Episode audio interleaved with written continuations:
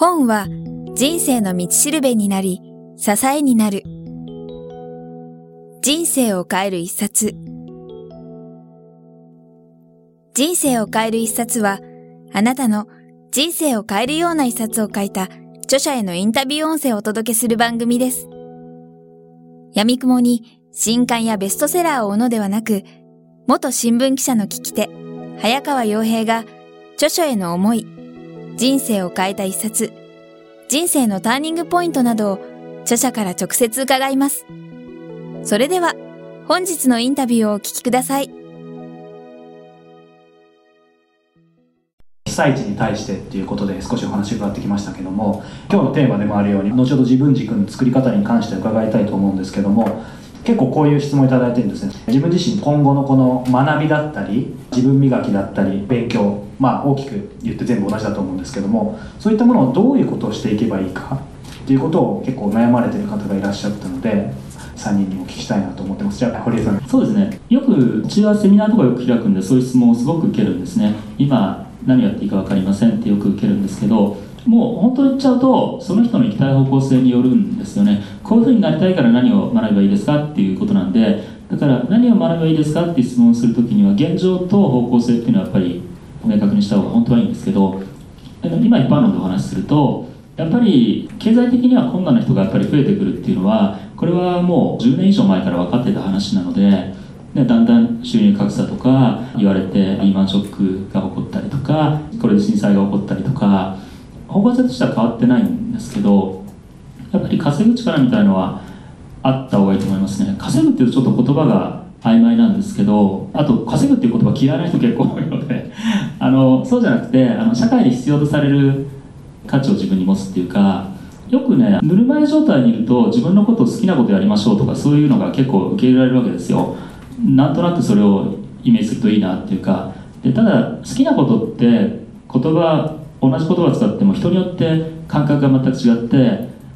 子供的な感覚でもうとにかく好きなことだけやって嫌なことやりたくない人とも付き合いたくない、まあ、とにかく自分本位の好きなことっていう人もいるわけですよね。でもこれだとやっぱり社会的に対価が生まないですよね。好きなことをしてすごく幸せを感じてうまく回ってる人っていうのはやっぱり社会性があるので相手にとってどんな価値があるかっていうことをやっぱ考えてると思うんですよね。だそういう意味では稼ぐっていうのでテクニックをつけるっていう前に今十分稼げてない人がいたらそれはあの僕はマインドを切り替えるいい機会じゃないかなと思うんですよね。マインドですか、うん、でも稼ぐっていうゲットするっていうんじゃなくて相手に対してどんな価値を提供できるかって考えたら提供してるうちに初め提供できないわけですよ。でもやってってお客さんに怒られたりとかしてそれでへこむんじゃなくてそれによって勉強させていただいてお客さんがよくね先生だと言うじゃないですか。それによって自分の力を高めていってあこうするとあの社会的な価値が生まれるんだ。人から喜ばれるんだ。でお金も入ってくるんだっていうそういうような感覚に切り替えるいい機会じゃないかなと思うんですよね。でそれで震災後、まあ、物が売れないとかいろいろ言ってますけど売れてるとこはさらに売ってます売れてますよね。物の欲しいものは変わるけど人の感情っていうのはなくならないので今みたいに何か不安を感じたりする場合は不安を解消するものとか例えば逆にセミナーなんか売れちゃったりするわけですよ。すごい勢いで売れてますからねニーズがなくなったわけじゃないんですよね。だからそういった意味で相手が欲しい感情は何だろうっていうものを売るだけじゃなくて相手の心まで理解するような販売心理学みたいなのをちょっと学んでみると僕はとてもいいんじゃないかなと思いますね。はい、はい、ありがとうございます。じゃあ浜口さんいかがでしょうか？堀江さんがすごくいいことをおっしゃってくださったので僕もそうだなと思うんですけど少し付け加えてお話しできることがあるなと思うとすると僕は何を勉強するにしても何を頑張るにしても何を最終的にゴールにしてるかなっていうと人から信用されることを目指してるんですね。やっぱり信用されない人って悲しいじゃないですか。でもちろんそういう人には仕事も集まってこないでしょうし友達も少ないでしょうし信用されない人にはなりたくないんですよね。やっぱ信用される人になりたいなと。で人が集まってくるような人になるのが僕の中での理想なんでそのために何をしていくかっていうことを考えるともちろん勉強することも大事なんですけど僕がなるべく自分で100%できてるとは言えないですけど小さな約束を守るっていうことをずっと一生懸命繰り返してきてるだけなんですよね。それによってすごく信頼っていうのは僕は築かれていくと思うんです。何か大きな約束を果たしたからとか何か大きなことをしたから信頼されるっていうのではなくて人間って小さな約束を積み重ねることで信頼って僕は生まれていくんだなと思ってるんですよね。例えばこう時間を守るとかちゃんと会った時に挨拶をするとかそういう細かいことの僕は繰り返しだと思うのでそういうことって誰にでもできることですから。でも誰にでもできるようなことを誰にもできないぐらいのレベルにやる人がやっぱり最終的には信頼されるしうまくいくのかなと思うのでそういう積み重ねをやればいいんじゃないのかなと思います。信頼の積み重ね。はい。ありがとうございます。村尾さんいかがですか？お二人があの非常に偉大な回答をですねくださったので僕より具体的なことを言います、えー英語です。徹底的に英語を学ぶべきだと思いますもう待ったなしです。いやずっとやろうと思ってた。今年やろうと思ってた。来年やろうと思ってた。できたら海外旅行楽しいだろうな。じゃないです。徹底的に今この瞬間から僕は短期集中の方がいいと思ってます。英会話じゃないです。旅行行って単純にこれ試していいですか？ねこれもっと大きいサイズください。そういうような英会話じゃなくて自分の意思がちゃんと伝えられるまでのレベル。野球を全く知らない外国人に野球のルールをゼロから説明できるぐらいもうこれぐらいのレベルで英語ができないとダメです。個人としてもダメですし国家としてもダメです。日本が全然違う伝わり方をしてる。我々たくさんこの2ヶ月今日起こってきたと思うんですね。でもしょうがないじゃないですか。英語で直接伝えられてないんだから。英語で直接ブログ発信した人こんなの何人います？いないですよね。だったらしょうがないですよね。中国が来てるから中国語じゃないです。インドが来てるからインドの、ね、言葉じゃないです。え英語で十分です。僕はもう世界でビジネスをやってきましたから僕は特に中近東アフリカでヘビーにビジネスをやってきましたから全部英語です。ね。別に僕がどっかのねあの言葉を特別に学んだわけじゃありません。英語さえ極めればあとは全部 OK です。一個人としてもなんでそれを学ぶ必要があるのか。これから大変な時代を日本は僕は迎えると思います。英語ができれば就職先転職先起業する場所選択肢がはるかに増えます。また国全体としても一人一人がやっぱり英語のレベルが上がってる方がいろんな意味でですね国としてのサバイバルっていうのもですね選択肢が増えてくると思います。なんで僕は、えー一つ言えることがあるとしたらですね学ぶべきものは英語だというふうに思っています。もう自信持って自分は英語ができるというふうに言えるまで多くの人が特にこういうところに集まっている意識の高い方たちが、えー率先してやっていく。これが大切かなというふうに思ってます。もう特に村尾さんのこの本当に熱意伝わってきましたけども確かになんとなく英語必要かなって皆さん多分分かってると思うんですけどそれでもなぜここまで村尾さんが本当に言うのかっていうところをもう少しだけ詳しく教えていただきたいというのともうとにかく気合で勉強するしかないっていうところだと思うんですけども具体的にどんな勉強をすればいいのか特に短期集中っていうところ。ちょっとゆうちゃんが考えればいい僕の話はい。彼はもともと政治をやろうとしていたのでその僕と彼は政治の話をよくするんですけど国家もやっぱりブランド戦略を持つべきだと考えていてでその中で国家戦略とかを考えてるんですよね。その中でアイデアとして一つ出てきたのは徴兵制ってあるじゃないですかいろんな国。にそれをまあ日本がやる必要はないと思うけど2年間逆鎖国をしようと。日本っていうのは小さな国なので日本に2年間いてはいけないと。という政策をやろうとしてるので彼があのもし政治家になったらその法案が通ったら誰か皆さん2年間どっか行かなきゃいけなくなるんでそれで言ってるんだと思います。なるほど。実際そうなんでしょうか？いや、あのでもね、まあ、今、国のレベルで話しましたけど、まあ、でも本当、我々あのいつ何時お茶してもですね、ずっとこういう話ばっかりしてるんですけれど、まあ、本当に我々そういった意味ではコンサルティング会社をやってるんですけど、まあ、初めから目指すところが違うっていうか、もう国の働き方とか、国そのものを変えるためのコンサルティングっていう、まあ、そのステップとしてね、小さな会社をまずは輝かせていこうということで、これやってるわけなんですけど、でもね、企業レベルで言ったら、サムスンなんかそうですよね、入社したらすぐにその社員を海外の本当に細かい国々に住ませるわけですよね。別に仕事しなくていいと。そこに住んで、えーそこの現地の人たちと仲良くなれと。そういうふうに社員教育をするわけですよね。でしばらくしてソウルの本社に戻してでその現地とのコネクションとか現地で学んだことを商品開発に生かして今のサムスンがあるわけですよね。やっぱり我々こういう世界に今生きてると思うんですよ。いやいいですよ。ここからまあハートウォーミングな方向に行って別にまあ成長する必要もないよねとあのほほんと行こうよね、えー日本はかつて強かったねそんな国あったねそれでいいじゃんね。いやその選択肢も我々あると思います。我々は今特にこの震災後っていうのはものすごく重要な選択権を持ってます。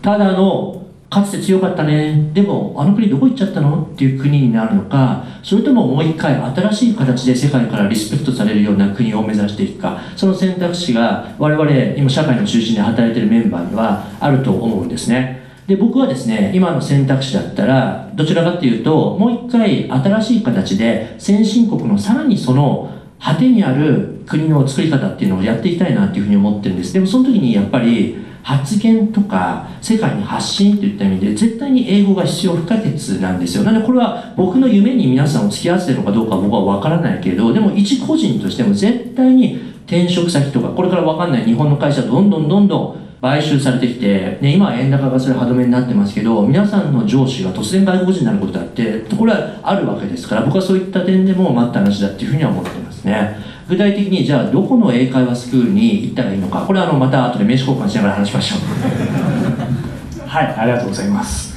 ということでですね、学びに関して少しお話が伺ってきましたが、先ほどまあ堀江さんのお話の中でも、こういう時期こそ逆にセミナーが申し込む人が多かったりって話だったと思いますけども、今回の震災ですね、僕自身もそうなんですけど、やっぱりよりどころが欲しいなというふうに思って、その時に当然まあこの番組の趣旨で、まあ、本はもちろん一つあると思います。事前にいただいた質問でもですね皆さんの今大事にしてる本とかは何かあるのかなってこともいただいてましたのでこういう今のこのタイミングにこそぜひ読んでもらいたいっていう本を皆さんも知りたいと思いますので、えー今日お三方に簡単にですがお話聞きたいと思います。じゃあまず堀江さんからお願いします。えっと、僕があのすごい愛読書でもあるんですけど「ビジョナリー・ピープル」っていう本なんですね。ビジョナリー・カンパニーっていう本があって、まあ、それの姉妹編です。ビジョナリー・カンパニーっていうのはすごく卓越した業績を長年にわたって生んでいる会社を分析した本なんです。アメリカの大学院の教授が分析したんでこれはある特定の分野で長期間にわたって卓越した影響力を与え続けている人の本なんですね。だからお金持ちもの人ももちろん入っていれば全くお金と関係ないような分野の人もいます。音楽の分野とかもしくは何かの社会活動してる方とかもちろんあのすごいお金持ちの人も入ってるんですけど英語名は Success Built to Last っていうんですけど永続する成功っていうような意味ですね。それを翻訳でビジョナリーピープルっていうことでビジョンを持った人っていうふうに訳してるんですけどお二人とは今日初めてお会いさせていただいたんですけど前から本当マイクレードっていうのはすごくいい本だなと思っていてある方に僕の本をプレゼントしたら俺に返ってきたのがマイクレードだったりとかして。いや僕持ってますみたいな感じだったんですけどそれくらいすごい素晴らしい本だと前から思ってたんですね。このビジョナリーピープルもいろんな自分の意義ある人生を生き切った人たちもしくは今生きてる人たちの本なんですよ。これを読むとねすごく自分の生き方とかで結構迷ってる人もしくは今回の震災によってそこを改めて自分で考え始めた人っているじゃないですか、まあ、いずれにしろ結構迷ってる方が僕のところに相談に来るのででビジョナリーピープルっていうのはそういうあのビジョンを持つ人たちがどういう過程でそこに至ったのかとかその人たちはどういう特徴があるのかとかそういうのを分析してるものなんです。だからこうすればあなたはビジョンを持った人になりますよっていうある一人の講師の主観的な教えじゃなくてものすごい多くの人を分析した本なので客観性があるんですよね。例えばねこの中で僕が好きな言葉は並外れた人やチームそして組織っていうのは大抵の場合ごく普通の人たちが自分自身にとって大切だと思っていることが結果的に並外れているに過ぎない。だから優秀な人とかじゃないわけです初めから。さっき僕の話にもあのちょこちょこ入れたんですけどなんかやってるうちにみんなすごくなったんですよね。でやっぱりこういうプロセスがあると思うんですよ。初めからすごかったんじゃなくて逆境をどういうふうにしたかとかこれを読むとすごく安心できるのは今すぐにビジョンって作んなくても大丈夫なんだって。今はマイクレードで作ってください。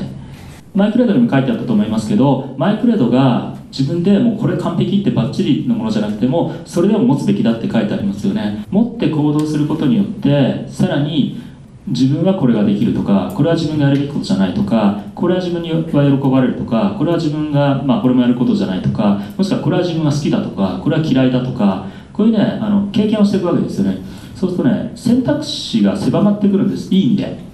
自分が本当にやりたいことがどんどん狭まってくるんですよね。で最後にもうこれしかないっていうところに行くんですよね。なので今この震災があったから焦ってよりどころを最後まで作る必要はないし逆にそんなん作ったら僕人生つまんないと思うのでどこまでもマイクレードっていうのは高まっていくしだから今マイクレードを作って1年後にさらにもっといいマイクレードを作ってそしていつかもう俺の人生はこれしかないんだ私の人生はこれこれなんだっていうようなビジョンをね作っていくっていうのがまあ現実的なんじゃないかなと思うんですよね。その助けになるのがこの「ビジョナリー・ピープル」っていう本です。僕大好きな本なんでねぜひ読んでみてください。はいありがとうございます。村尾さん。はい、ビジョナリーピープル、その中で U2 のボノがね、フィーチャーされてると思いますけれど、僕は本当に U2 のボノが一番好きな人で、必ず U2 のあのツアーは行きますし、常に iPod の中にも U2 フルアルバムが全部入ってますし、尊敬する人物なんですね。僕はミュージシャンではないけど、でもやっぱり僕もロックンローラーっぽくやって、で、それでいって社会問題を解決するっていう、本当にあのビジネス界のボノでありたいなっていうふうに思ってですね、今こういうふうに活動をしています。なんで、えーそういったきっかけの一つがこの実はビジュアリーピープルだったりとかしたんで、本当にあの、堀江さんおすすめのように、僕も同様におすすめします。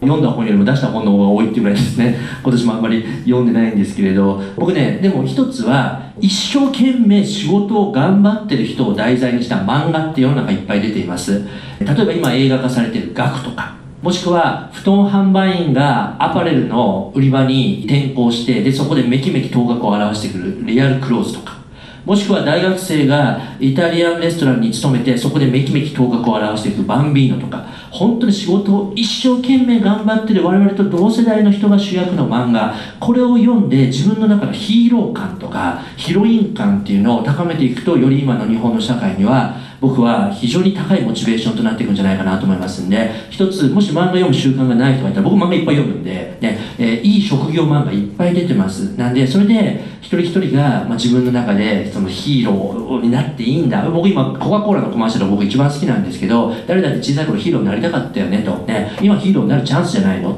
確かにこの震災後本当に一人一人がヒーローヒロインになれるチャンスあると思うんですね。今の仕事を一生懸命やるだけでも十分世の中にとってはヒーロー的な存在になれると思うんです。そのモチベーションを高めていくためにも職業漫画これぜひお勧めしたいなと思います。でもう一つあの活字の本でおすすめしたいのが、えートム・ピーターズの「サラリーマン大逆襲1」ですね。これはあの有名な本ですから皆さん多分読んでる方いらっしゃると思います。自分をブランド化していこうという類の本なんですけど今までは組織中心の世の中だったんですけどこれからはますますですね個人中心の世の中になっていくと思います。その時にやっぱり自分ブランドってとっても大切です。で我々もこのマイクレードって自分ブランドの本の一環としてですね出しました。なんでですね、えー自分ブランド僕改めて最近読んだんですよ。今の時代に合ってる本だなっていうふうに思いました。ぜひ手に取ってみてください。はいありがとうございます。さあそれでは浜口さんいかがでしょうか？はい、本当おすすめの本はマイクレードです。でも一冊だけおすすめをしとくと今の時期っていうことなので「アホウドリの糞でできた国」っていう本があります。すごいタイトルですね。はい、アホウドリがいっぱいたくさん集まってきてその糞によってリンができたんですね。そのリン鉱石が、まあ、ある意味石油みたいなもの石油みたいなものが出る国になってしまってその国が中長期的にどうなるかっていうそういうある意味豊かさを与えられた国が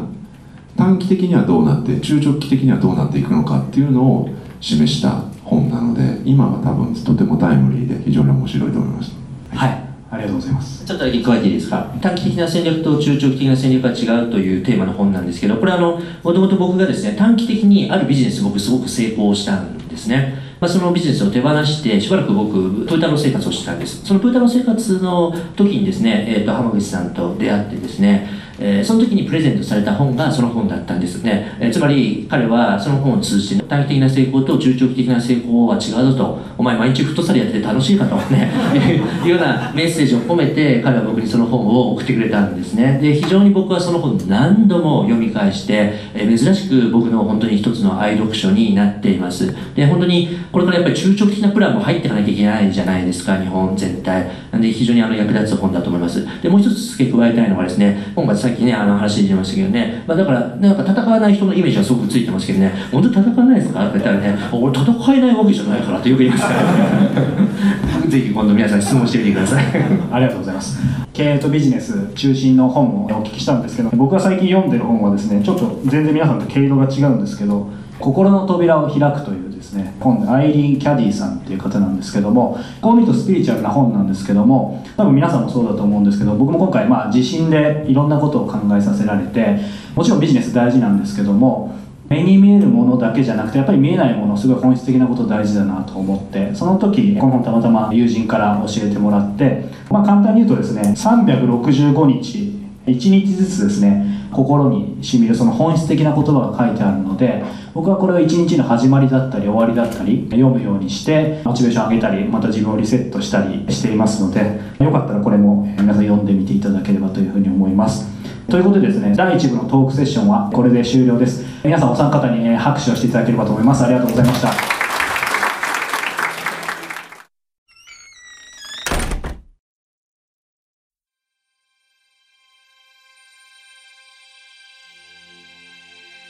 本日のインタビューはいかがでしたか？渡辺美希さんや茂木健一郎さんら、過去にお届けした100人以上の著者インタビューは、すべて人生を変える一冊のサイトより無料でダウンロードできます。もっとインタビューを楽しみたいという方は、ぜひお聞きください。サイト URL は、kiqtas.jp スラッシュ book キクタス .jp スラッシュブックです。Google で人生を変える一冊と入力いただいてもアクセス可能です。本日も最後までお聞きいただきありがとうございました。それではまたお耳にかかりましょう。ごきげんよう。さようなら。この番組は、キクタスの提供、若菜はじめ、ご機嫌ワークス制作協力、宮浦清志音楽、清水夏美ナレーションによりお送りいたしました。